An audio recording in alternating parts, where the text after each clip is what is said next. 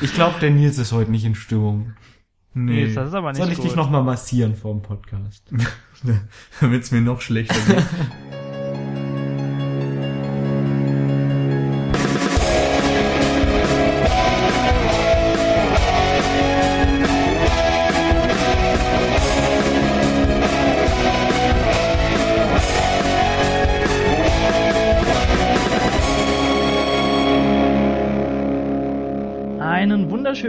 Abend, guten Tag, guten Morgen, zu welcher Uhrzeit ihr uns auch immer hören mögt. Äh, ja, zur mittlerweile 26. Folge der Sinne-Couch.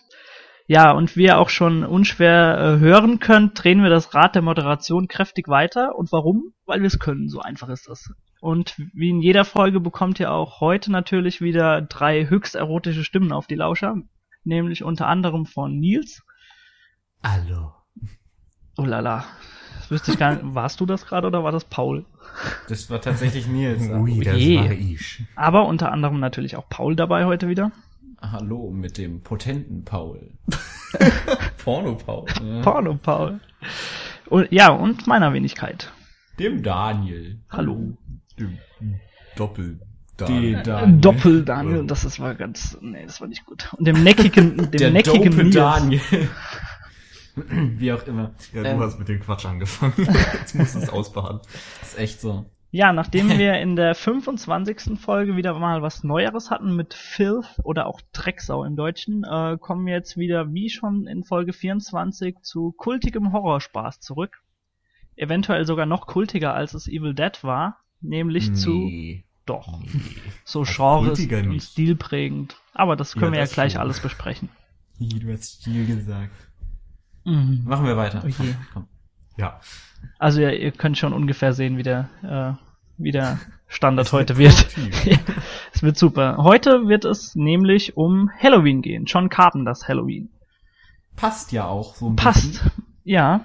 Äh, dazu gibt's vielleicht eine kurze Anekdote. Wir wussten nämlich, glaube heute Mittag, heute Nachmittag noch nicht mal, was wir zur heutigen Aufnahme bequatschen sollen eigentlich. Stimmt nicht. Wir, wir planen unseren ganzen Podcast ja immer schon im Jahr voraus. Also Ja, natürlich. Letzten, letzten Dezember haben wir ja schon gesagt, was wir alles aufnehmen wollen dieses Jahr. Wir spielen das gerade auch nur. Eigentlich nehmen wir das im Juni auf, Paul. Nee, ich habe gerade drüber nachgedacht. Ich hätte mir das wirklich vorstellen können, dass wir irgendwie in einem Podcast mal erwähnt hätten, ja, wir machen das und das und das. Und Echt nicht? das hat alles vergessen. Glaube ich nicht.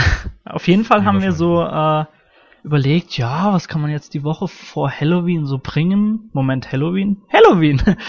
Passt doch ganz gut eigentlich zu, äh, für die Woche. Ist auch äh, angebracht der Folge, weil 26 durch 2 ist ja 13 und äh, 13 ist bekanntermaßen die Unglückszahl Mhm. und wenn man die umdreht, ergibt die 31, was ja das Datum des äh, von Halloween ist, 31.10. Ganz genau. Jetzt hast du aber alles wieder verraten, was wir hier so wunderbar durchplanen, ohne dass die Leute es mitbekommen sollen. Ja. Nachher werden die Illuminaten noch irgendwie auf uns aufmerksam. Ja, aber dadurch, dass du sie jetzt erwähnt hast, werden die ja sowieso aufmerksam. Ja. Soll Durch- ich auch nochmal NSA sagen? Sehr vermessen, Bomben- was ihr denkt, was, wie viele äh, Zuhörer wir haben. es ist sowieso total schlimm, finde ich, dass Leute uns zuhören. Das geht gar nicht. Das ist nicht der Zweck dieses Podcasts, dass Nee. dass jemand mithört. Ich finde auch, sobald wir irgendeine Grenze überschreiten, mache ich auch nicht mehr mit. Ich. Ja. Da wird mir der Druck zu groß und am Ende bringe ich mich noch um und Drogen und Oh Gott, ich, Ja. ich glaube, wir machen gerade echt viel zu viel Quatsch. Kann das sein? Ich glaube, das ist einfach der Uhrzeit geschuldet. Vielleicht. Genau, äh, Halloween. Um was geht es dann in Halloween? Wer möchte das kurz referieren? Nils? Ja, äh, nee, möchte nicht, aber wurde dazu auserkoren. In Ordnung. Also, es geht bei Halloween um, oder es beginnt mit einem Mord aus der Subjektiven gefilmt, wo ein Killer, äh, ja, Tötet. Ein Babysitter-Mädel tötet und dann läuft er raus auf die Straße und man erkennt, oh, es war ein kleiner Junge. Nämlich der kleine Michael Myers. Und kurz, er hat seine Schwester getötet. Seine Schwester. Genau, keine aber Babysitter. Schwester und Babysitter kann ja manchmal in einigen Fällen sogar das Ja, gleiche das, sein. das Ja. wird bestimmt das gleiche sein. Ich erzähle ja nichts, was nicht stimmen wird. Niemals. Ähm, jedenfalls wird er daraufhin in eine Irrenanstalt eingesperrt und kann, ich glaube, 20 Jahre später oder so, 30 Jahre später, viele Jahre später jedenfalls daraus fliehen und ähm, flieht zurück in seine Heimatstadt, genau an Halloween und macht weiterhin Jagd auf junge Mädels. Ich glaube, es waren andere 15 Menschen. Jahre. Ich glaube, es waren 15 Jahre, ich bin mir Ja. aber nicht sicher. Egal. Ja, so Anfang der 60er ist das auf jeden Fall passiert in seiner Jugend. Ich Ja, weiß genau, jetzt, 63 ist es passiert und 78 äh, spielt die Handlung, also sind 15 Jahre. Ja. Genau, daran merkt man dann direkt, dass Daniel und Paul den Film gerade erst gesehen haben, vor einer halben Stunde oder Stunde oder so. Ich komme gerade frisch raus. Und bei mir ist es jetzt, glaube ich, zwei, drei Wochen her. Insofern habe ich die Details zwar noch so weit präsent, aber es ist nicht mehr so frisch wie bei den anderen beiden. auf jeden Fall Ähm, passt es thematisch auf jeden Fall rein, weil du, Nils und ich jetzt sowieso gerade bezüglich auch des Horror-Oktobers so ein bisschen auf Horrortrip sind und das lässt sich Ja, ja, glücklicherweise nahtlos einfädeln. Bezüglich dessen sollte man, glaube ich, nochmal sagen, dass es für mich tatsächlich die Erstsichtung von Halloween war, weil ich äh, im Gegensatz zu Nils und Daniel nicht der Horrorfilm-affinste Mensch bin. Ich glaube, ich habe bis dato, ich glaube, kann ich alle an zwei Händen abzählen, was für Horrorfilme ich alle bisher gesehen habe. Äh, ist nicht so mein Genre. Dementsprechend wird sich das Aber in der Paul, Diskussion vielleicht genau. auch nachher ein bisschen niederschlagen. Trotzdem, das ist ja auch mal umso interessanter einfach mal diese, äh, diese Richtung von Du Meinung weißt, was dich erwartet, Paul. Äh, Nochmal, Daniel, ich habe dich nicht Äh, verstanden. umso interessanter, dass, äh, dass du ihn quasi jetzt zum ersten Mal gesehen hast und vielleicht auch mal frisch berichten kannst, wie das auf jemanden wirkt, der ja das vielleicht nicht vor fünf, sechs, sieben Jahren, whatever, auch gesehen hat. Ja. Also bei mir war es neulich die Zweitsichtung. Weil Ich, ich glaube, ich habe den jetzt vier oder fünf Mal gesehen. Wir haben den früher relativ oft gesehen, immer zu Halloween. Aber darum soll es jetzt auch nicht gehen. Nö, aber wie man gerade bei Nils schon gesehen hat, äh, bei seiner wunderschönen Zusammenfassung, der Film glänzt nicht gerade durch seine inhaltliche Story, Genau. sondern eher durch Horror, Spannung und Inszenierung andere und so Inszenierung, weiter. Genau. Ja, also das ist, man muss ja sagen, Halloween ist so der, der Genrebegründer, was so die Slasher-Filme angeht. Also Halloween hat als erstes eigentlich dieses äh, Rezept verwendet, dass du einen Killer hast, der so ein bisschen ikonisch präsentiert wird, der mystisch ist, der zwar irgendwo menschlich ist, aber du kannst dir die ganze Zeit nicht wirklich sicher sein, ob er wirklich ein Mensch ist oder ob er doch ein übernatürliches Wesen ist oder so. Und daraus bezieht Halloween ja, Ja. einen Großteil seiner Spannung. Also ein, ein Faktor, der da auf jeden Fall auch mitspielt äh, und den vielleicht auch damaligen Horror einfach verstärkt hat, ist das einfach, was du gerade gesagt hast mit diesem Menschlichen, dass das ihm ein wenig abgeht. Also äh, bis zu dem Zeitpunkt haben wir vielleicht immer Mörder präsentiert bekommen, die aufgrund eines Motivs handeln und wenn nicht aufgrund eines Motivs, dann vielleicht wegen irgendeiner Krankheit oder so weiter oder einer Störung, aber bei, bei Michael Myers kriegt man natürlich überhaupt gar nichts präsentiert. Also er wird natürlich auch im Film so als die, so die Verkörperung des puren Bösens angesehen. Genau. Ja. Und das macht natürlich den Reiz auch aus des Horrors dort. Ja.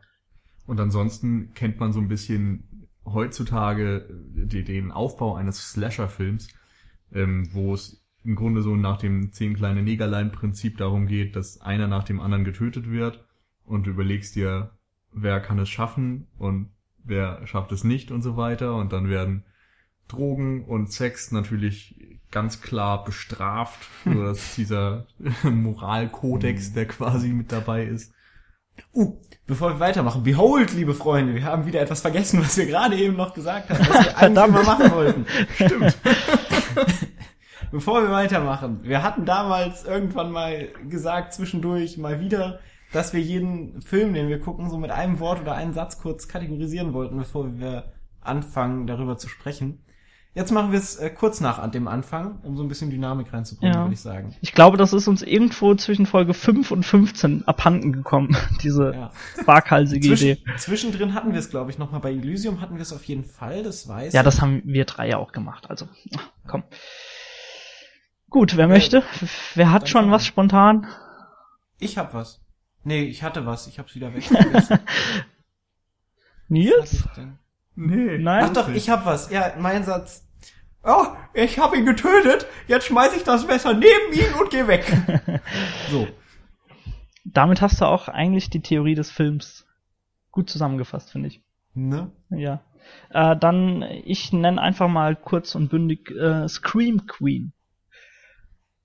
Okay, dann sag ich mal, nehmt euch in Acht vor Menschen mit Masken. Brace yourself. Brace yourself. Clowns are People coming. with masks are, Are coming. coming. Ja, Ja. Gut, machen wir damit jetzt was? also wir können ja, vielleicht... das mit ja, Paul?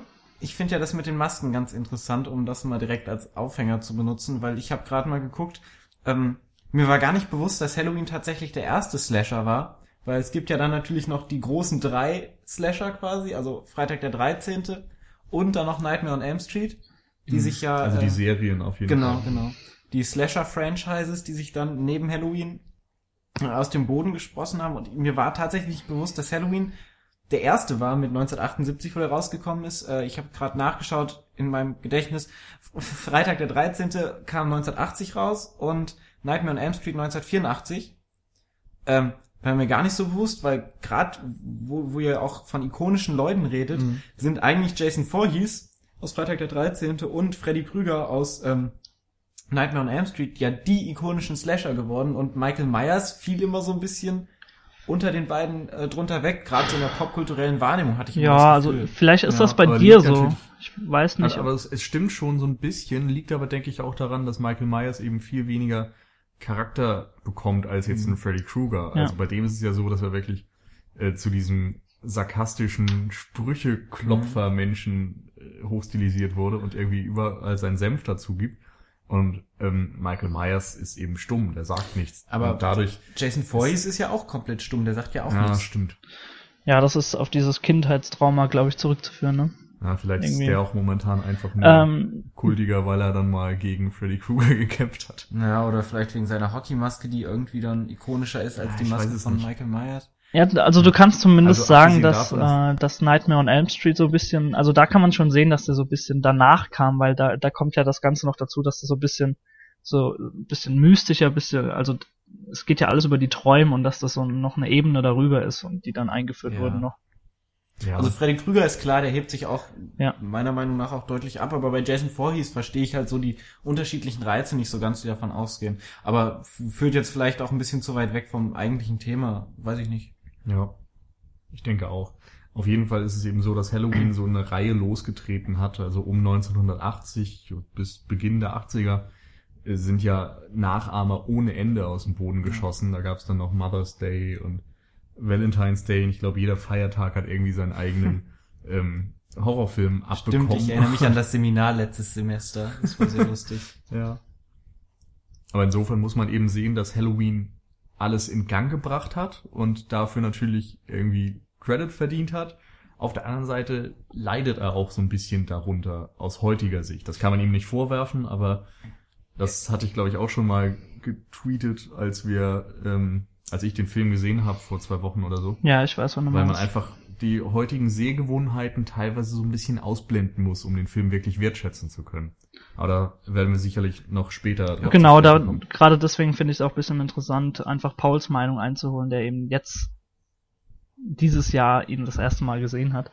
Ähm, ja, um inhaltlich ein bisschen einzusteigen, ihr habt jetzt schon die Masken genannt, die, äh, die spielt ja auch eine zentrale Rolle bereits in der ersten Szene des Filmes. Und Nils, du hast auch den, die, diese Point-of-View-Kamerafahrt schon angesprochen äh, zu Beginn, die zu dem Zeitpunkt, das muss man ganz klar so sagen, äh, bahnbrechend war. Also der Film geht natürlich los, ohne dass du irgendwie wahrnimmst, dass es eine, dass es ein Point-of-View-Shot ist. Und äh, ich glaube, die Schwester sagt nur noch zu ihrem Freund, äh, ja, der äh, äh, Jason muss hier irgendwo rumlungern. Der Michael. Ja, jetzt, genau. Jetzt bringe ich alle drei durcheinander. Mhm. Ähm, genau, und zu diesem Zeitpunkt mh, denkst du dir so das erste Mal, verdammt, Moment, hier ist was faul. Und dann beginnt sich diese Kamera auch das erste Mal zu bewegen. Und du nimmst quasi wahr, dass es ein Point of View ist. Und das, Ja, und spätestens bei, bei dem Atmen wird's dann klar. genau. hörst Also, die Atmung spielt auch eine ganz große Rolle und wird oftmals eingesetzt. Ja, und äh, dann greift er natürlich zwei Dinge, die auch ikonografisch für ihn später we werden. Zum einen das Messer und zum einen diese, ist es eine Clownsmaske, die er Ja, nimmt? das ist eine Clownsmaske. Genau, diese, diese Blende, die dann quasi auf die Kamera gesetzt wird, dass man nur diese Augenschlitze sieht. Ja. Wie hast du das wahrgenommen, Paul, so beim ersten Ähm, Mal also sichten ich, jetzt? ich muss sagen, die Anfangssequenz fand ich gut. Also richtig gut. Äh, auch die Auflösung dann, also du, ich wusste natürlich, dass es ein kleines Kind war, aber wenn ich mich jetzt reinversetzt hätte, okay, ich wüsste es jetzt nicht. Äh, gut, zu der einen Sache, die, die Point of View war mir ein bisschen zu hoch für das kleine Kind. Ich glaube, das hat nicht so ganz gestimmt von der Höhenverhältnissen, aber gut, das war mal dahingestellt. Ja, das ist einfach ähm, auch bewusst so gemacht, dass du am Ende noch schockierter bist, wenn es ein kleiner Junge yeah. ist. Also die, die, die Szenerie, wo es dann auch aufgelöst wird, wo du dann aus dem Point of View rauskommst und dann halt siehst, das ist ein kleines Kind, das da gerade ein Messer in der Hand hat, ja. das war schon echt gut. Äh, Teilweise war es ein bisschen zu konstruiert. Also ich schaue jetzt nicht immer genau auf das Messer, wenn ich jemanden ersteche. Dann hast du dann diese Einstellung, wo, wo die Person, also wo erst auf die Schwester geguckt wird, dann wird zugestochen und dann geht der Blick nach rechts oben zu dem Messer, während das die ganze Zeit weiter zusticht und dann wieder auf die Schwester. Äh, ja, war halt in dem Moment vielleicht ein bisschen sehr konstruiert, dass du denkst, ja, jetzt wollten wir unbedingt nochmal das Messer im Blick, im, im Bild zeigen. Aber gut. Das ist aber schon einfach Konvention. Also ich glaube nicht, dass es so ein ähm, eine, eine Blickinszenierung war in dem Fall, sondern das ist einfach, ich meine, guck dir Psycho an, die Duschszene oder so. Ja, natürlich, aber da, es war, also, aber dementsprechend war es halt blöd. Das, also, entweder du ziehst es straight durch, diese hm. Point of View, dann bleibt für mich in, in meiner Vorstellung der Blick starr auf dem Opfer, oder du sagst, naja, komm, wir müssen das Messer jetzt noch reinbringen, dann passt das aber nicht mehr zu der Point of View Inszenierung. Er ist jetzt aber noch ah, das ist jetzt echt Punkt, Makulatur, gesagt, also. Ich, ich fand, fand die Eingangssequenz echt gut. Und ja. der Rest vom Film konnte dann nicht so mithalten. Nee, ich, ich finde den Film auch gut, aber es ist halt, wie gesagt, ich, der Reiz fehlt mir so ein bisschen. Also es ist nichts, wo ich denke, das bleibt mir im Gedächtnis. Weil alles hast du irgendwie schon mal gesehen und gehört, aber natürlich. Ich glaube, das führt jetzt schon wieder zu weit okay, in Richtung ja. ähm, Meinung Fazit, und so weiter. Ja, Fazit. stimmt, hast recht. Vielleicht sollten wir erstmal nochmal ähm, drüber reden, wie der Film danach aufgebaut ist. Also wir haben ja dann diese zeitliche Blende, dass ich glaube, von da an erstmal der ähm, Psychiater so der, der die Hauptfigur Genau, wird. die fahren dann erstmal zu dem Hospital von ihm, zu Michael Myers und wollen den besuchen. Ich glaube, da soll eine, Behand äh, eine Verhandlung stattfinden und äh, die sind da einfach zugegen. Also er wird okay. eventuell verurteilt oder so, da, so weit führt das Gespräch gar nicht. Auf jeden Fall ist dort eine Verhandlung und sie gehen dorthin und sehen dort quasi, dass die ganzen Gefangenen schon draußen vor dem Institut herumlaufen und äh, scheinbar alle aus irgendeinem Grund ausgebrochen sind. Wobei siehst du das, ich glaube, du siehst nur ein offenes, ein offenes Tor, meine ich. Ja. Mhm, aber da laufen schon Leute rum. Genau, ja, ja. ja. ja. Okay. Na gut, und einer, der dann halt auch da rumläuft, äh, schnappt sich dann, stibitzt sich schnell das Auto und fährt Gen City.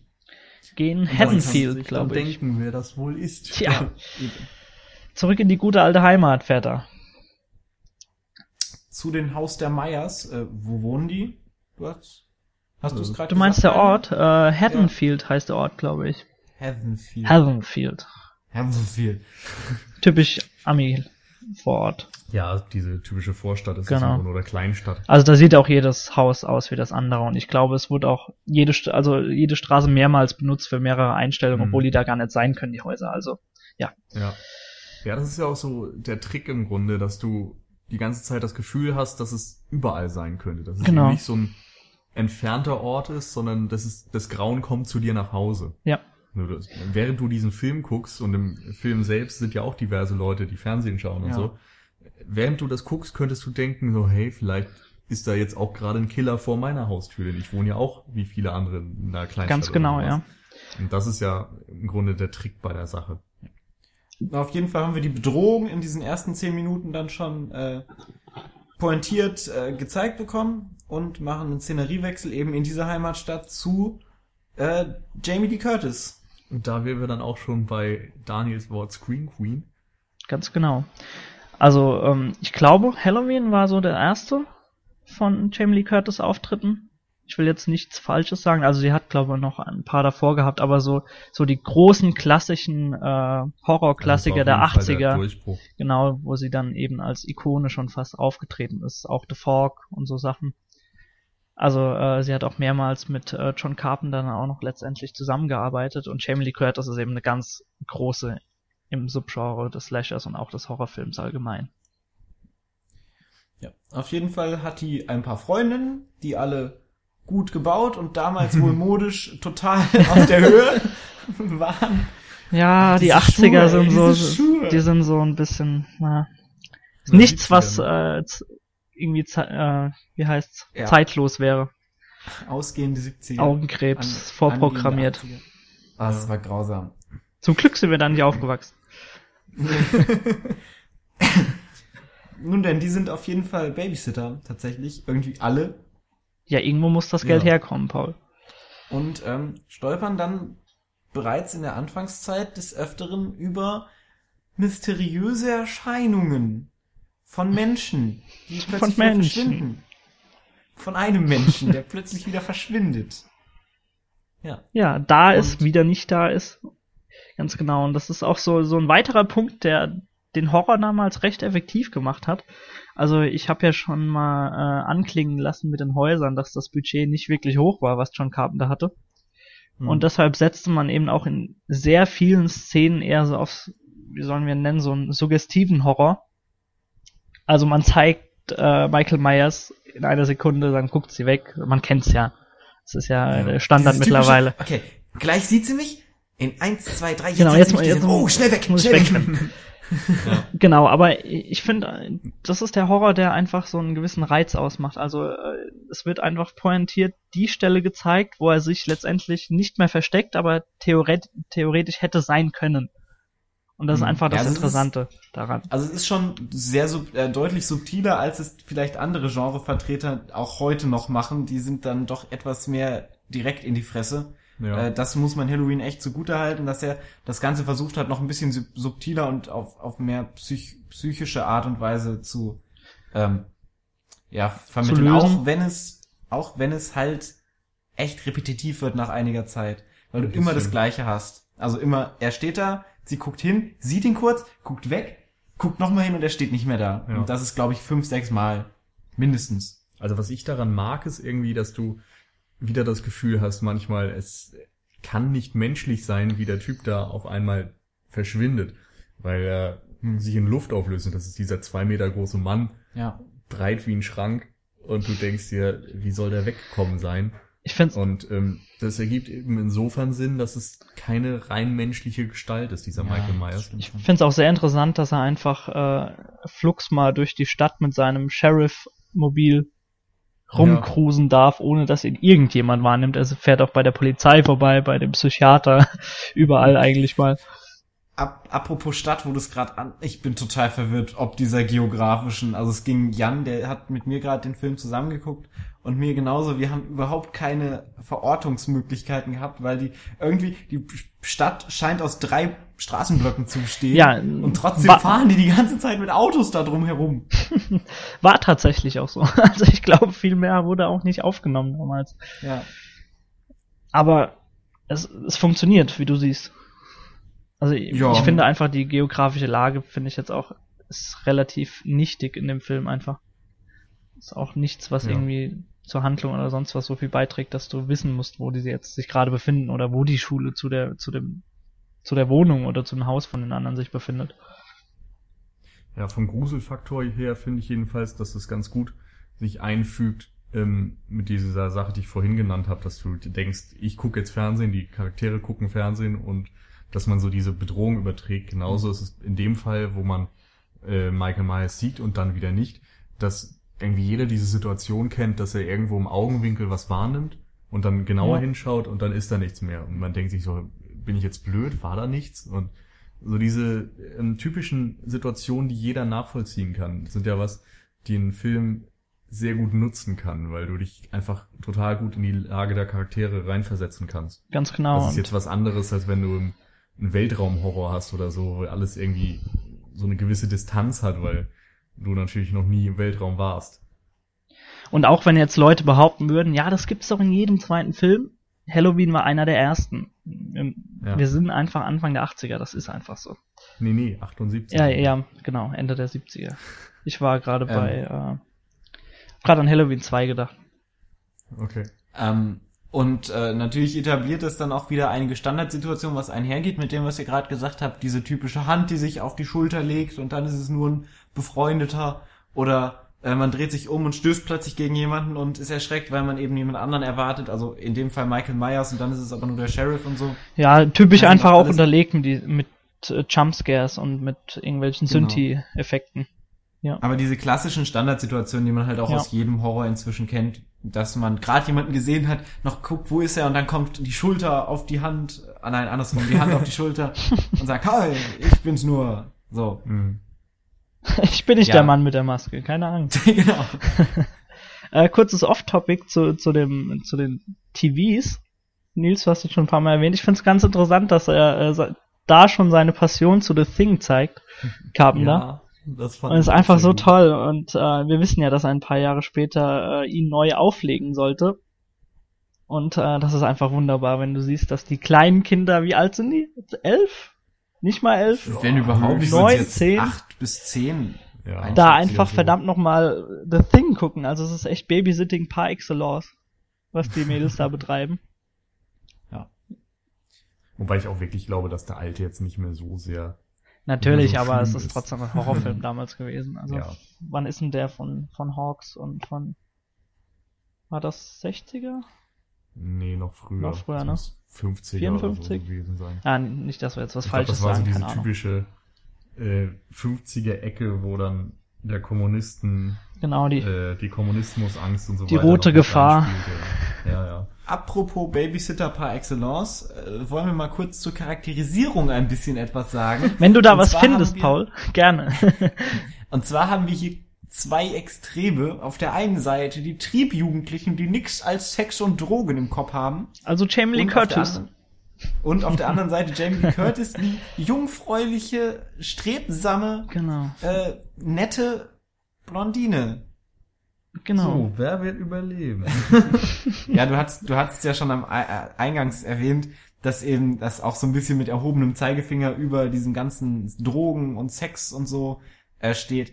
Das ist echt unübersehbar. Also ganz im Ernst, da wird auch aus jeder Szene, in die wirklich diese Jugendlichen außer Jamie Lee Curtis vorkommen, wird über irgendwie Drogen oder Sex oder Party geredet und über Männer und Frauen und, und, und über Anziehung gegenseitig.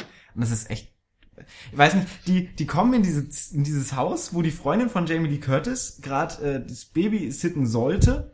Ähm, keiner ist da. Was machen sie? Sie legen sich in das Bett Und von den Eltern, von den Mädchen und schlafen miteinander. Was macht man sonst? Dann gleich noch äh, Zigarette hinterher in dem Bett der Eltern immer noch. Es, Aber es ist doch nett, dass die Eltern ihnen, beziehungsweise diese, äh, die Menschen, die dort wohnen, Bier in- kalt gestellt haben im Kühlschrank. genau, dann gehen sie noch in den Kühlschrank, an den Kühlschrank holen sich Bier raus. Wie absurd ist diese Szenerie? Ganz im Ernst. Ich könnte mir nichts unerotischeres vorstellen, als in dem Bett von fremden Eltern Sex zu haben. Mit übrigens einem Halloween-Kürbis nebendran noch. Mit einem Halloween-Kürbis nebenan. Oh, Leute, das geht nicht. Das Beste ist ja noch, wie, wie Mike Myers dann reinkommt. Mit dem Bettlaken und der Brille auf. Ja. Das ist fantastisch. Ach, das war gar nicht ihr Freund. Da hat er mich aber ganz schön an der Nase rumgeführt die ganze Zeit. Ja, Ach ach, ja. ich weiß nicht. ist doch einfach schön. Das ist so absurd. naja, es kommt, wie es kommen muss. Alle sterben. Beziehungsweise Jamie Lee Curtis bekommt mit, dass alle sterben Ja. und dass Mike Myers vielleicht so ein paar Aktien da drin hat Ja, und äh, das Duell, sag ich mal, beginnt. genau. Der letzte Showdown. Im Hintergrund Beziehungsweise ein ganz schön langer letzter Ja, Showdown. aber es ist halt nun mal der letzte Showdown. Ja. Im Hintergrund haben wir übrigens noch so einen kleinen Subplot. Das ist nämlich der äh, Sheriff, Detektiv, weiß ich nicht, Ja, er ist ein Ja. Therapeut. der Therapeut, der anfangs schon Michael Myers besuchen wollte wegen der Verhandlung, der dann eben in dieses kleine Städte Haven kam und und dann ähm, versucht Michael Myers ausfindig zu machen und die örtliche Polizei darauf hinweist, dass es einen ganz kranken Psychopathen unter sich hat, äh, der, sobald man ihm nicht so schnell wie möglich das Handwerk legt, in der Lage ist, den ganzen Straßenblock auszurotten. Ja, ist auch, ist auch super, wie, äh, wie beunruhigt der Polizist ist aufgrund dieser Gefahr. Hm. Ja, er glaubt ihm Ja. halt anfangs Hm, okay, nicht. Das ich bleibe mal diese Nacht bei euch. Dieses typische, ja, die Polizisten werden eigentlich informiert, aber ach komm, das kann doch gar nicht so schlimm sein. Was erzählst du mir denn da? ja, Was man auch inzwischen aus jedem Horrorfilm Natürlich. einfach kennt. das war, glaube ich, auch tatsächlich ein Element, was damals schon Klischee war. Ne? Ja, und der äh, versucht dann auch nebenher, das zu äh, Michael Myers ausfindig zu machen. Die kleinen Kiddies sind äh, dabei geschützt zu werden von Jamie Lee Curtis. Die versucht die dann natürlich währenddessen auch noch zu schützen und dann wegzuschicken. Während sie sich mit Michael Myers rumbattelt. Ja, sie ihn ungefähr auf dem Weg viermal fälschlicherweise tötet oder es annimmt, ihn Mhm. getötet zu haben. Man kennt das Ja, ja. und da kommen wir zu meinem äh, Zitat am Anfang. Ich meine, okay, ich habe dem jetzt, weiß ich nicht, eine Stricknadel in den Kopf gerammt. Was mache ich? Ich nehme das Messer von ihm und lege es einfach wieder neben ihm, während ich ihn in Ruhe lasse und weggehe. Das, anstatt dass das Messer irgendwie wegzuschmeißen, zu entsorgen, mitzunehmen als Waffe, falls da irgendwas noch passieren konnte. Gut, man kann jetzt sagen, ja, die wusste ja nicht, dass er wieder aufsteht, wie unmenschlich er ist. Aber es wurde von vornherein ja auch Michael Myers als übermenschliches Wesen so ein bisschen dargestellt. Und wo, Wobei das Wissen hat sie ja tatsächlich nicht.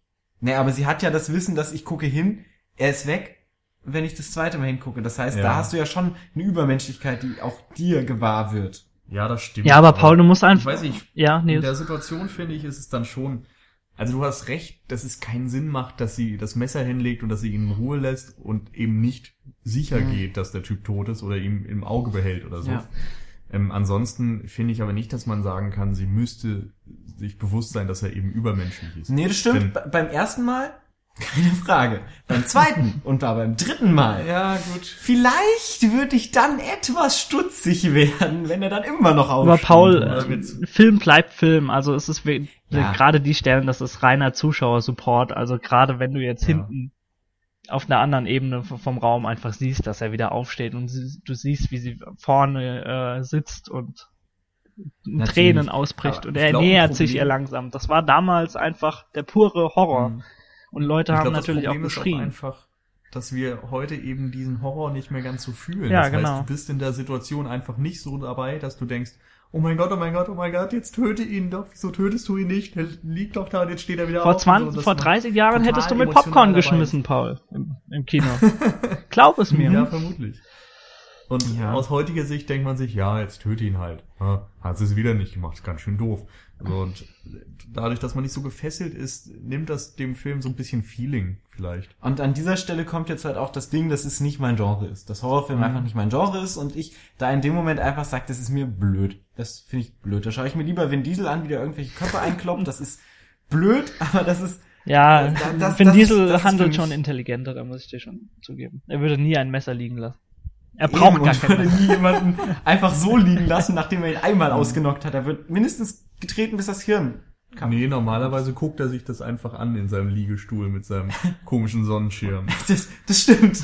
Ah, auch so Ja, gut. oder macht das Licht Äh, aus, er kann ja im Dunkeln sehen, von daher. Nein, Riddick ist super.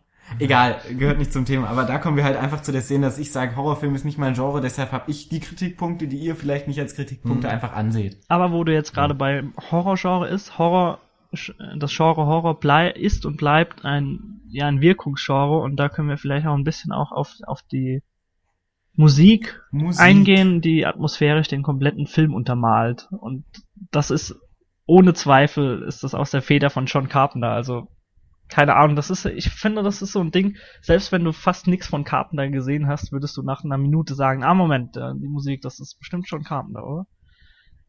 Also ich kannte die Musik tatsächlich lange bevor ich Halloween kon- Ja. kannte und habe die nie mit Halloween in Verbindung gebracht. Ich habe es erst in tatsächlich dem Horrorfilmseminar, was wir letztes äh, Semester hatten, erst mit Halloween in Verbindung bringen können. Ansonsten war die Musik immer, hatte ich sie immer mit Horror in Verbindung, aber nie expl explizit mit diesem Film. Aber man kann auf jeden Fall sagen, dass das Stück echt eindrucksvoll ist, weil es halt simpel ist Ja. und aus wenigen Tönen besteht, aber trotzdem so eine Spannung aufbaut, einfach durch den, durch diese Töne vermittelten langsamen Aufbau. Weiß ich nicht, bin jetzt auch nicht so der Musikexperte, aber die Musik ist klasse. Ja, dazu kann man vielleicht noch sagen, dass äh, ich glaube, ich habe es schon mal in irgendeiner Topliste von uns erwähnt, dass John Carpenter einfach totaler Laie ist, was das angeht und einfach nicht mehr spielen konnte und das teilweise dann auch Mhm. darauf zurückzuführen ist, dass es so simpel ist, aber einfach simpel und effektiv. Das merkt man auch teilweise wirklich, wenn man da mal aus so einer musikwissenschaftlichen Herangehensweise Auf jeden Fall, ja. äh, sich das anguckt. Also ich habe ja äh, im Abi Musikleistungskurs gehabt und kenne mich insofern so ein bisschen aus mit Uh, der Aha, Musikfancy-Typ. ja. nee, so mit ähm, Harmonielehre und dem ganzen Kram. Und wenn du dir dann das Halloween-Team anguckst, dann sind da wirklich so Intervalle dabei, die kein normaler Komponist erstmal verwenden würde. Das äh, sind eben keine klassischen Dreiklänge oder so, was er da aufbaut, sondern das ist äh, etwas, was ähm, ja originell ist. Nennen wir es originell. Nein, es gibt ja viele ähm, Komponisten, die sich mittlerweile auch so über diese klassischen Grundregeln wieder hinwegsetzen und dadurch ihre Spannung beziehen und so. Und gerade im Filmbereich wird das auch häufig gemacht, aber irgendwie, also man merkt schon, dass es irgendwie keine vertrauten Klänge sind und dadurch wirken die eben so ein bisschen beunruhigend, sag ich ja. mal. Was mich beunruhigt, ist, dass du Harmonielehrer hattest. Warum bist du dann immer noch so gemein? Ah, Das Wort zum Sonntag von Paul. Wunderbar. Fantastisch. Nee, aber prinzipiell gebe ich dir recht. Genau, also es, es sind auf jeden Fall, wenn wir mal zusammenfassen, was so den Film atmosphärisch unterlegt, es sind vielleicht zwei, drei unterschiedliche äh, Soundklänge innerhalb eines Themes. Ja, das dürfte so hinkommen, oder? Also es sind zwei, dreimal Ja. unterschiedliche Dinge, aber äh, Ja. es ist wieder so ein Paradebeispiel, an, äh, beziehungsweise jetzt auch Ende der äh, 70er, dass ein Thema einfach monothematisch so eingesetzt wird, so für den kompletten Film und so ein bisschen was dran geschraubt wird, äh, am Ende vielleicht zum großen Finale hin, aber dass alles so wirklich aus einem Theme besteht. Und das, dadurch halt auch mit dem Zuschauer einfach gespielt wird, auch mit Erwartungshaltung Genau, ja. und alles drum und dran. gra- dass also dass dass du das Theme halt anfangs erst kennenlernst mit Michael Myers immer verknüpft und dann gibt's dann halt auch Sequenzen, wo dann Michael Myers nicht vorkommt, aber dieses Theme aufkommt und man denkt, ja, jetzt kommt gleich Michael Myers, aber dann ist es doch nur jemand, der einfach nur die Hand auf die Schulter legt. Ganz genau. Und das spielt einfach wunderbar sich auch in, die- äh, in die Karten mit, mit der Atmung, die wir jetzt auch schon mehrmals angesprochen haben. Also es ist ganz, ganz oft, dass du einfach ihn nur atmen hörst und äh, auch wenn so, ich glaube, es gibt eine kleine Gruppe von Kindern, die da hier ihren Mann stehen wollen und dann irgendwie klingeln möchten oder so am Halloween-Abend und äh, man hört dann nur das Atmen von innen und sieht ihn so am Rand angeschnitten. Also sind wirklich auch äh, viele Szenen, die damit kreiert werden. Ja. Also wir halten fest, die Musik ist elementar in dem Film. Ja, bei Carpenter vor allem allgemein. Also wenn man sich beispielsweise auch Ja. The Fork anhört, sind ähnliche Klänge. Auch fast schon so stilprägend wie bei äh, hier Halloween. Na, Ja, doch, also da gibt's. Da lehnst du dich aber schon echt da- ein Theme glaub davon äh, ist echt super. Also ich ich. Ja, mag sein, aber das ist ja lange nicht so, so legendär. Also natürlich ich meine, nicht. Paul zum Beispiel kennt eben das Halloween-Theme, ohne es dem Film zuordnen zu Ja, können. ich oder glaube, er wird sogar das, äh, das The Fork Theme erkennen, wenn wir Das es in bezweifle ich, ehrlich gesagt. Ich kann es euch nicht sagen, dazu müsste ich es mir jetzt an. Machen wir mal einen Test irgendwann. Ähm, was ich noch sagen wollte zur Musik, die erinnert mich auch unglaublich an Goblin. Ähm, ja von an diese ganzen, also die klassische Argento-Untermalung.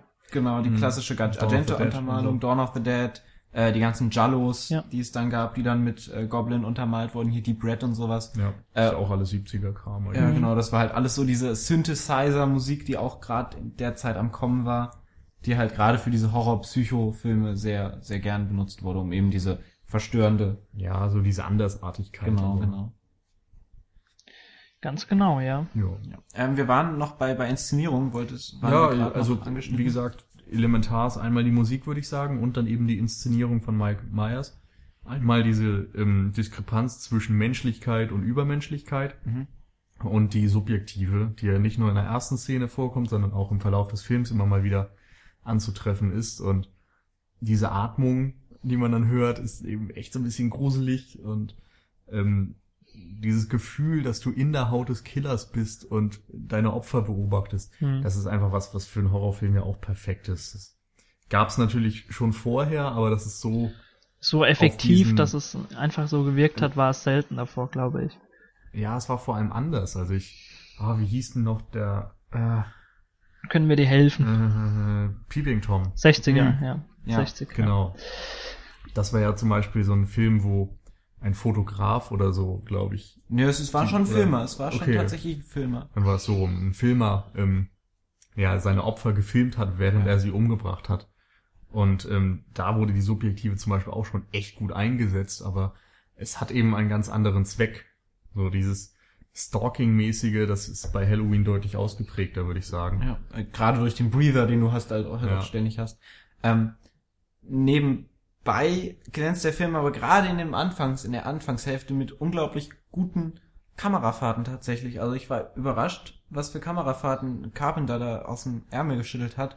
Ähm, gerade wenn so es um die Inszenierung der Charaktere geht, du hast unglaublich lange Einstellungen, du hast viele wirklich lange Ein äh, Sequenzen, die dann eine Person über einen größeren Weg quasi begleiten. Also der erste, der, der Junge, der dann auf dem Schulhof von den Bullies dann angerempelt wird und dann vom Schulhof runtergeht und du als Michael Myers stehst dann da, also stehst mit Michael Myers da an der Straße, gehst dann hinter diesem Jungen her, steigst, steigst ins Auto und fährst dann hinter diesem Jungen her und dann siehst du durch die Scheibe immer die Kamera, den Blick auf den Jungen. Ja. Fährst du kurz an dem Jungen vorbei und fährst dann weiter und dann ist ein Schnitt. Ich glaube, es ist noch ein kurzer Schnitt, wenn du ins Auto steigst, aber so prinzipiell sind das schon sehr durchkomponierte Kamerafahrten, die eigentlich ganz, ganz gut wirken. Das ist jetzt auch äh, so das Beispiel, was mehrmals auch im Film durchgezogen wird, dass einfach auf mehreren Ebenen im Film was passiert. Also, dass er beispielsweise mit dem Auto vorbeifährt. Du hast es, wenn der Therapeut mit dem Polizisten spricht, ihm das das erste Mal beibringen möchte, dass da was Unheilvolles äh, passieren wird eventuell oder auch wenn die Mädels äh,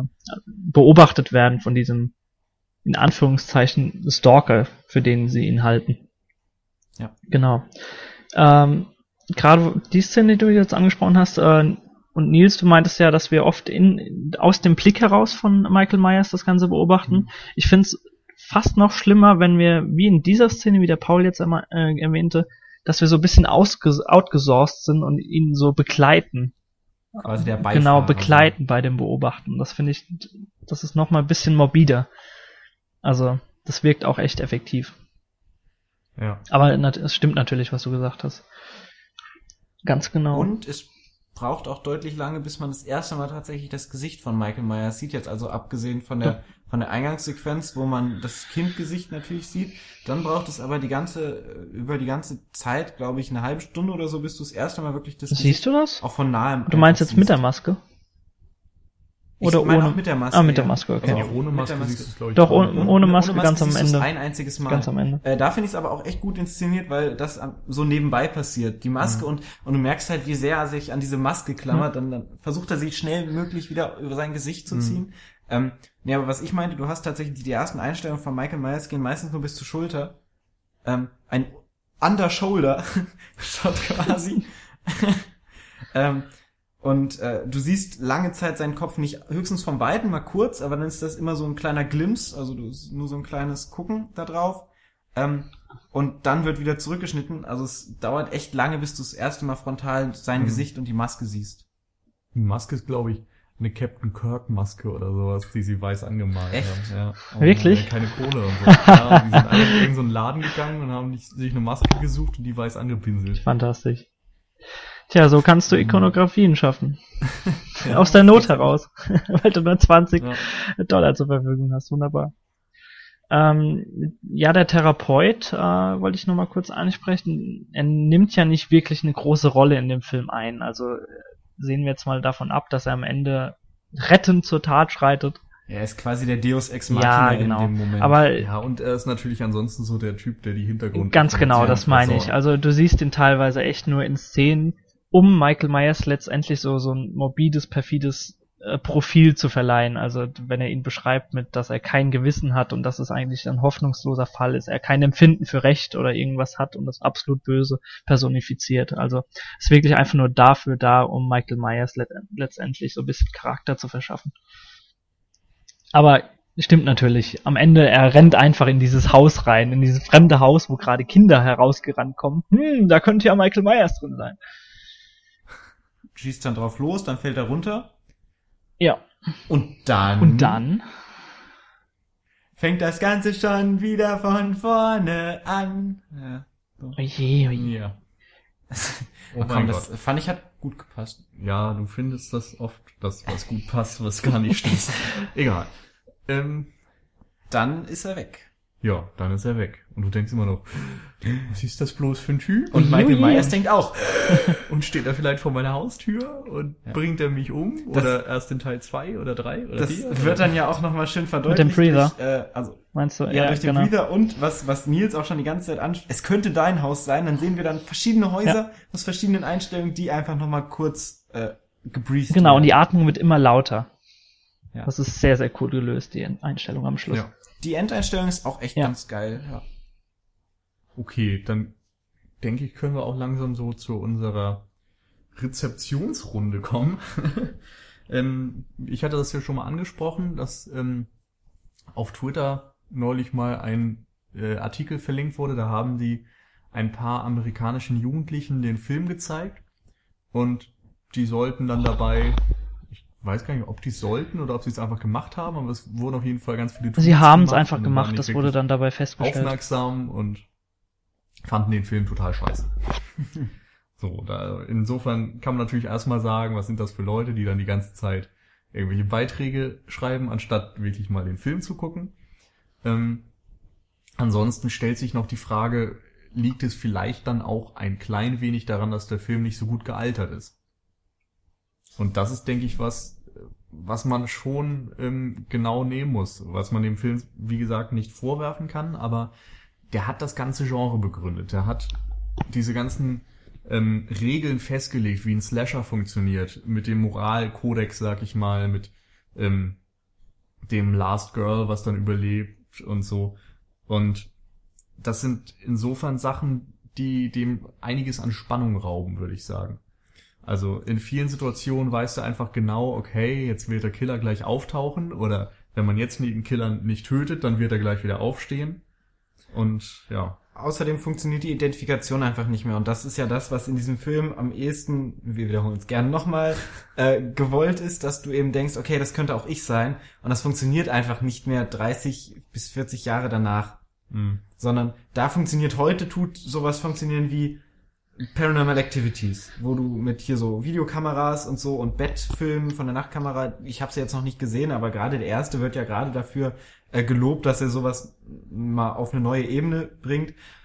Ähm, da funktioniert das Alte von Halloween einfach nicht mehr. Du kannst dich nicht mehr mit irgendwelchen Plateauschuh tragenden Mädels mit komischer Frisur, die in irgendwelchen 0815 ähm, Penthäusern wohnen, äh, identifizieren. Ich- heutiger ich könnte ja Perspektive. naja, identifizieren schon, aber du, du beziehst es zumindest nicht so auf dich selbst. Ja, genau. Ich könnte ja jetzt sagen, doch, das funktioniert, aber ich weiß natürlich, was du meinst. Äh, und das stimmt natürlich, Nils. Äh, ich finde aber gerade, was diese, äh, dieser Blog-Eintrag oder diese, dieses Experiment in Anführungszeichen noch was ganz Wichtiges einfach belegt hat und das ist einfach, dass die Rezeption oder das Rezeptionsverhalten heute ein vollkommen anderes ist als damals. Ja, sowieso. Und das hat das natürlich auch gerade unterstrichen. Also äh, sie sollten danach, nach dem Film, ihre, ihr, ja, ihr, ihr Empfinden quasi ausdrücken und aufschreiben, aber haben währenddessen schon getwittert und äh, es wurde natürlich aufgeworfen, dass ein, ein Film, der so sehr auf, äh, auf Suspense ausgelegt ist, dass der überhaupt gar nicht funktionieren kann, wenn du quasi mit einem Auge noch irgendwo anders bist. Und das bist du heutzutage so oft. Also man hasst es noch, Ja. dass du heute dich wirklich, außer wenn wir jetzt vielleicht mal konkret an DVD-Arm machen oder so und alles dunkel ist und du wirklich dich darauf fokussierst, wie oft hast du das oder heutzutage einfach noch. noch genau. Und selbst heute im Kino, also was ich da als mitbekomme, wenn die Leute mit ihrem Handy dort sitzen oder so, das ist heute was vollkommen anderes. Und das spielt natürlich da auch eine Rolle mit, wenn es darum geht, ob Halloween heutzutage noch funktionieren kann. Wahrscheinlich funktioniert deshalb Freitag der 13., nee Quatsch, Nightmare on Elm Street gerade um so vieles besser, weil das eben mehr auf die Schauwerte aus ist und, und auf diese ganzen, ganzen zynischen Ja. Beiträge von Freddy Krueger und so. Das hat halt einfach mehr, mehr in die Fresse als Halloween, das wirklich. Du hast halt bei Nightmare on Elm Street sind viel mehr Grenzen auch aufgehoben. Weil du einfach mit dem Traum spielen kannst, wie du möchtest, wie du lustig Ja, genau, bist. genau. Und ich wollte gerade, Aber wie gesagt, ja, das ist einfach mehr Schauwerte, genau. die du dadurch vermitteln kannst. Ich wollte gerade noch sagen, als du Freitag der 13. erwähnt hast, der hat damals schon nicht funktioniert, wenn es nach uns geht. Ja. Aber gerade die Slasher-Filme sind ja heutzutage auch mehr so Unterhaltungsfilme. So, hey, komm, lass Natürlich, mal natürlich. an Halloween irgendwie hinsetzen, Bier trinken und einen geilen Slasher gucken. So, unter dem Motto. Das ist ja die Rezeptionsgeschichte von den Slasher-Filmen heutzutage. Ja. Heutzutage auf Man jeden muss Fall. auch sagen, es gibt eben bei Halloween auch noch nicht nur die Probleme, weil der alt ist, sondern weil eben alle Filme, die danach gekommen sind, Das alle Gleiche. Slasher es genauso Ja. gemacht haben, eventuell zwei, drei Ecken und Kanten hinzugefügt haben, ja. aber ähm, der Film blieb dann meistens derselbe. Das heißt, wie gesagt, du weißt immer genau, hinter der Tür ist gleich was, du weißt, gleich passiert dies, gleich passiert jenes und es gibt keine überraschenden Twists mehr, weil diese ganzen überraschenden Twists, die damals originell waren, heutzutage Ja. so sehr im popkulturellen Gedächtnis verankert sind, dass es einfach keine Überraschung mehr ist. Selbst wenn du so, Und das ist so ein bisschen selbst schade. wenn du so Filme anführst wie wie Scream, die dann teilweise noch viel, viel selbstreflexiver einfach nochmal sind und da noch eine Ja, andere Ebene einführen, sind trotzdem immer noch dasselbe und du bist einfach diese Mhm. Standardsituation gewohnt von damals. Wobei die natürlich dann im Grunde auch nochmal viel kaputt machen, in dem Natürlich, Sinne, ja. dass du den Slasher einfach nicht mehr ernst nehmen kannst. also das ist so ähnlich wie, was weiß ich, bei Cabin in the Woods, dass man danach... Willst du das Evil fast Dead wirklich aufmachen, Nils? Ja, ich habe es ja im Evil Dead Podcast angemerkt, dass der neue Evil Dead nicht so gut funktioniert, wenn man dann ein Jahr vorher Cabin in the Woods Natürlich, gesehen ja. hat, der das Ganze auf die Schippe nimmt. Das ist genauso wie wenn du erst Scream gucken würdest und dann Halloween. Da denkst du ja auch so, ja, hm, soll ich jetzt Angst haben quasi, weil du einfach ähm, von vornherein drauf eingestellt bist, dass das jetzt nicht gruselig Aber das sind wird. natürlich auch die Filme, die überhaupt gar keinen Sinn machen, wenn du nicht die Filme, die jeweiligen kennst, auf die sich das Ganze bezieht. Das ist natürlich da auch nochmal was, was da mitspielt. Also jetzt gerade Cabin in the Woods und äh, Scream. Aber ich glaube, Scream ist gerade so ein Film, der auf jeden Fall funktioniert, weil du irgendwie nicht mal einen Slasher gesehen haben musst, um die ganzen Klischees. Aber er zu macht schon umso mehr Spaß. Also äh, wenn du diese, wenn du diese Ja. ganzen Gespräche beispielsweise dann in der Videothek oder so siehst, das ist schon super. Sicher, aber ich wette, von den Millionen Leuten, die Scream gesehen haben, kennt nur ein Bruchteil. Natürlich, aber du nimmst dann einfach diese Zitatschleuder viel, viel intensiver wahr. Also Ja. klar, er funktioniert bei, auf beiden Wegen. Natürlich. Aber es ist halt heute noch so, das merkt man auch, dass sich eben dieses Slasher-Ding immer noch nicht abgenutzt hat, weil du jetzt gerade eben an dieser äh, postmodernen Phase bist, wo du das alles wieder aufgreifst und irgendwie eben veralberst, wie jetzt bei Cabin in the Woods vielleicht. Jetzt kommen die ganzen Remakes raus.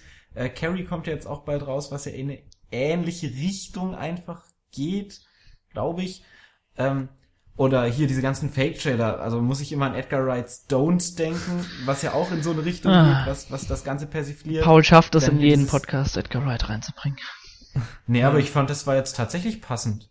ja, Äh, oder hier dieses Hell No, ich habe jetzt einen Tra Trailer gesehen, der, der nennt sich Hell No, wo es eben darum geht, wie Charaktere in Horrorfilmen reagieren würden, wenn sie wirkliche Charaktere werden und einfach sagen, hey, wir machen eine Hexenbeschwörung heute Nacht, kommst du mit? Nein, hello. keinen Bock zu. Und sowas halt. Also, Das ist schon ganz lustig. Also dafür kann man die Slashers zumindest, also sie sind langlebig auf jeden Ja. Fall. Das kann man ihnen nicht äh, verwerten. Gut, Ja, aber nicht mein Ding. nicht dein Ding, okay. Haben wir noch größere Punkte, die wir abfrühstücken müssen? Nö, eigentlich nicht. Ich glaube, wir können das. Ansonsten können wir so langsam ins Fazit so ein bisschen überleiten, In der Tat. wenn ihr das möchtet und wenn ihr einverstanden seid damit. Sind Dann wir. würde ich einfach mal Paul nochmal ganz kurz einfach drum bitten, so einfach die Erfahrung nochmal ganz kurz zusammenzufassen. Wenn man jetzt äh, den Begründer eines ganzen Genres sieht, nachdem man eigentlich alles andere in Anführungszeichen, vielleicht in deinem Fall jetzt nicht, aber gesehen hat, kennt, popkulturell Ja, auf ich, jeden ich, Fall. Ich habe tatsächlich äh, Freddy Krüger habe ich ein paar Filme gesehen, ich habe Jason Voorhees ein paar Filme Ja. gesehen. Das lag einfach daran, dass ich äh, damals ein paar mitgenommen habe. Hier, ähm, ich habe zum Beispiel Freddy vs. Jason gesehen und so. Darf ich aber, erwähnen, äh, dass du Jason X gesehen hast? Jason X habe ich tatsächlich auch gesehen. Und Weltraum. das ist, glaube ich, nach, nach, nach reiflicher Überlegung der allerschlechteste Film, den ich jemals gesehen habe. Also ich glaube, es gibt keinen Film, den ich schlechter einstufen würde als Jason X. Äh, wie auch Und immer. das kommt immerhin von jemandem, der eigentlich ein kleines Herz für Trash hat. Ja, aber Jason X war halt echt super scheiße. Aber wie gesagt, Trash, okay, aber Horror ist dann meistens nochmal was anderes, weil es meistens auch nicht innovativ ist. Trash ist sehr oft sehr innovativ und Horror ist es Aber nicht. Jason im All. wow! Unglaublich super innovativ. ja, ich hab's nicht gesehen. Ich glaube, ich muss das auch nicht hinter mich Doch, bringen. eigentlich müssen wir das mal machen. Nächstes Halloween schauen wir uns den an. Ja, machen wir einen Podcast. Das also, ist wie gesagt, super. wir müssen irgendwie mal einen Podcast über einen Film machen, den wir so richtig kacke Ja, den wir richtig zerreißen können. Ja. Das wird super. Äh, naja, gut, also wie gesagt, Horrorgenre ist mir nicht, weiß ich nicht, ich, wenn ich jetzt sage, es ist mir zu blatt, dann wirklich in mir inkonsistent. Du ziehst den Wut äh, von uns beiden auf uns. Äh, auf dich. Ja, nein, weil, weil ich halt andere platte Filme super geil finde, aber das, ich weiß es nicht, ich komme nicht so dran. Es mag für mich das Begründer des Genres sein, das ändert aber bei meiner Rezeptionsgeschichte eben nichts, weil ich alles schon kenne, alles schon gesehen habe. Es macht mir den Film an sich nicht besser, das macht dies, den ideellen Wert macht's höher, aber den praktischen Wert, der bleibt halt gleich. Dementsprechend sage ich, es ist ein Film, den man schon mal angeschaut haben muss, wenn man sich Horrorkenner nennen will. Führt kein Weg an dem Film vorbei. Für einen 0815-Gucker ist es jetzt nicht so unbedingt, dass man sagt, okay, kann man sich mal anschauen, aber muss man halt Die auch können nicht. dann auch auf Torture Porn, whatever, zurückgreifen. Ja. Also es sind halt, meistens sind die so, oh, Horror geil, weißt du, äh, Saw, so die neuen und dann die alten halt alle wegfallen. Das Aber ist ich- dann halt das Ich glaube. Halloween wäre auch viel langsam äh, einfach konstruiert für die Leute heutzutage. Wenn die dann, oh, Ja, die reden aber- 15 Minuten mit den Kindern. Aber es sind dann halt immer die Leute, die sich selber Horror-Experten nennen, weil sie so viele Horrorfilme gucken, aber dann so die Klassiker Ja. nicht kennen. Das ist dann für mich ein bisschen heuchlerisch. Aber ansonsten, weiß ich nicht, wie gesagt, für 0815-Schauer wie mich jetzt ist es mal nett, den mitzunehmen, aber nicht unbedingt ein Must-Have. Dann ist ja gut, dass wir dich im Zuge des Podcastes dazu gebracht haben, ihn mal zu schauen. Ajo, ich hätte ihn bestimmt irgendwann noch mal gesehen. Ja. Vielleicht. Ähm, dann zu mir vielleicht. Also ich habe, wie gesagt, ein anderes Verhältnis zu Halloween jetzt vielleicht als du. Paul, äh, ich weiß, was ich ihm im Zeichen einfach des Genres oder des Subgenres des Lächers zu verdanken habe und kann auch heute noch einfach mich viel besser, gerade weil ich in dem Genre bisschen bewandert bin, äh, mich viel besser da reinversetzen, wie das damals gewirkt haben muss. Trotz allem, äh, wenn ich so meine, meine Skala des Schreckens irgendwie äh, nehmen würde, würde ich den komplett anders einsortieren als jetzt beispielsweise, wenn wir mal so Filme nehmen wie Poltergeist oder Exorzist. Also trotz mehrmaliger Sichtungen muss ich jetzt sagen, dass Halloween bei mir so ein Film ist, der was für so einen Abend ist mit paar Leuten, mit ein bisschen Bier, dunkler Raum und dann klappt das super. Aber er würde jetzt niemals irgendwie so in, vom Schlage wie ein Poltergeist oder wie ein Exorzist auf mich wirken, der irgendwie heutzutage auch noch teilweise echt zusetzt. Um dich da kurz zu unterbrechen, ein Exorzist, den ich zum Beispiel sehr, sehr richtig gut finde. Und trotz, dass es ein Horrorfilm ist, Hm. der catcht mich auch immer noch. Ja. Das ist auch, was du sagst, anders als bei Halloween jetzt in dem Fall. Genau, also das ist Poltergeist, den ich dabei ein bisschen überbewertet finde. Ja, sei es wie es ist. Also das ist wirkungstechnisch Ja, noch nochmal was Thema. ganz anderes. Aber ähm, ja, das wirkt einfach auf einer anderen Ebene bei mir, Halloween. Nach trotz, nichtsdestotrotz kann ich äh, vollkommen nachempfinden, was das einfach stilprägend und genreprägend gebracht hat und äh, habe auch noch heutzutage sehr großen Spaß, äh, Spaß damit und hatte auch gerade bei der, keine Ahnung, fünften Sichtung oder so, hat er mir trotzdem immer noch super gefallen. Ja, also bei mir ist es, glaube ich, so ein Mittelding über euch. Eigentlich bin ich eben auch ein relativ großer Horrorfan.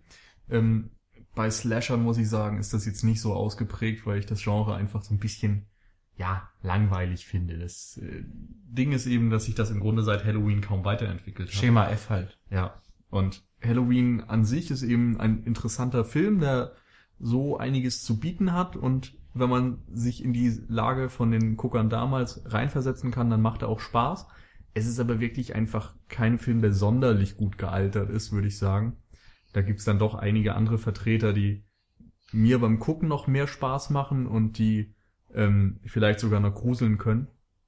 Und das ist bei Halloween vielleicht nicht so gegeben. Ich muss dazu sagen, dass ich auch wirklich nur den ersten Halloween kenne. Ich kenne jetzt nicht die ganzen Fortsetzungen oder das Remake von Rob Zombie oder sowas. Was auch definitiv Grunde- blutiger ausgelegt ist. Also, das Ja, ist nochmal ja was anderes. Also alle aktuellen Klar. Horrorfilme Und dann noch Rob Zombie, also. erhöhen ja dann auch immer den Bodycount Ja. und so. Tatsächlich siehst du auch in diesem Halloween, glaube ich, nur ein einziges Mal wirklich Blut. Und das ist am Anfang, als die Schwester erstochen wird Mhm. und dann auf dem Boden. Ja, dieses schreckliche Kunstblut, was verwendet wird. das ist fantastisch. Ja. Insofern würde ich mich auch anschließen. Also alle Horrorfans sollten sich das auf jeden Fall mal ansehen, aber ich weiß nicht, also man muss halt mit gewissen Erwartungshaltung aufräumen. Also man kann jetzt nicht davon ausgehen, dass es noch der absolut schlimmste Film sein wird, den man je gucken wird. Genau. Das wird einfach nicht funktionieren. Aber es ist immer noch ein sehr gut inszenierter Film auf jeden Fall, der einige spannende Ecken und Kanten hat. Und als Mutter des Genres Slasher-Film ist er halt sowieso. Ganz genau, wenn man so ein bisschen wissen will, wo liegen denn die Wurzeln von einigen Subgenres, da kann man definitiv einfach mal reinschauen. Also da hat, Kann man mal. Aber man kann eben, wenn man nicht so begeistert ist von diesem Film, immer noch sehr gut einen Shitstorm auslösen. Das hat Jan ja vorhin festgestellt, der da irgendwie einen ich meine, wenn du als Tweet lostretest, ich hasse Jamie Lee Curtis, tja. das ja. Shitstorm Wobei 2.0 es sage ich nur. losging mit, äh, ich finde Halloween jetzt nicht so überragend oder so. Das war ja noch recht defensiv formuliert, glaube ich. Ja, natürlich. Aber halt Genre-Fans. Die Ja, ja. horchen auf. Ganz genau. Das, das ist Obacht. schon. Aber wie gesagt, ich glaube, das ist auch einfach ein Problem von Leuten, die dann den eben damals gesehen haben, als er rauskam und so, und die dann noch Erinnerungen an dieses Ja, Erlebnis Nostalgik verbinden. Und mitschwingt. wir sind irgendwie 20 Jahre, 30 Jahre nachdem der Film rauskam, überhaupt erst geboren worden, haben ja. den dann noch mal viel später gesehen. Das ist einfach was anderes. Ja, trotz dessen 20 würde ich jetzt sagen, dass äh, Egal. alle Zuhörer so das ganze Spektrum von uns mal äh, erfahren haben. Äh, Gerade jetzt auch äh, Pauls Situation, wie er zu dem Film steht, äh, wenn man heutzutage den Film zum ersten Mal sieht. Und ich denke mal, wir haben einiges abgefrühstückt und können es damit Jo. belassen und die Runde so langsam schließen, würde ich sagen, oder? Von Halloween können wir jetzt zu Tschüss Wien kommen. Mhm. Überhören wir das schnell, Nils, und sagen Tschüss? Tun wir. Tun wir. Alles klar. Tschüss. Dann äh, sehen wir uns in irgendeiner Konstellation von uns Fünfen wieder das nächste Mal, wenn wir wieder Platz nehmen auf der Sinne-Couch. Bis dahin. Wenn ihr Halloween heil überlebt. Das ist ja noch nicht. Er könnte auch Sicher. vor eurer Tür stehen. also bis dahin Tschüss und äh, bis bald, bis zur Folge 27 wieder mit uns. Tschüss. Tschüss.